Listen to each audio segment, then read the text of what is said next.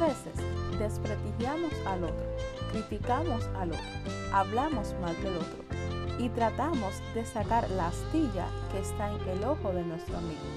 Pero en esta ocasión quisiera invitarte a que primero saques el tronco que está en tu ojo para que después puedas ver lo suficientemente bien como para ocuparte de la astilla que está en el ojo de tu amigo. Que Dios te bendiga.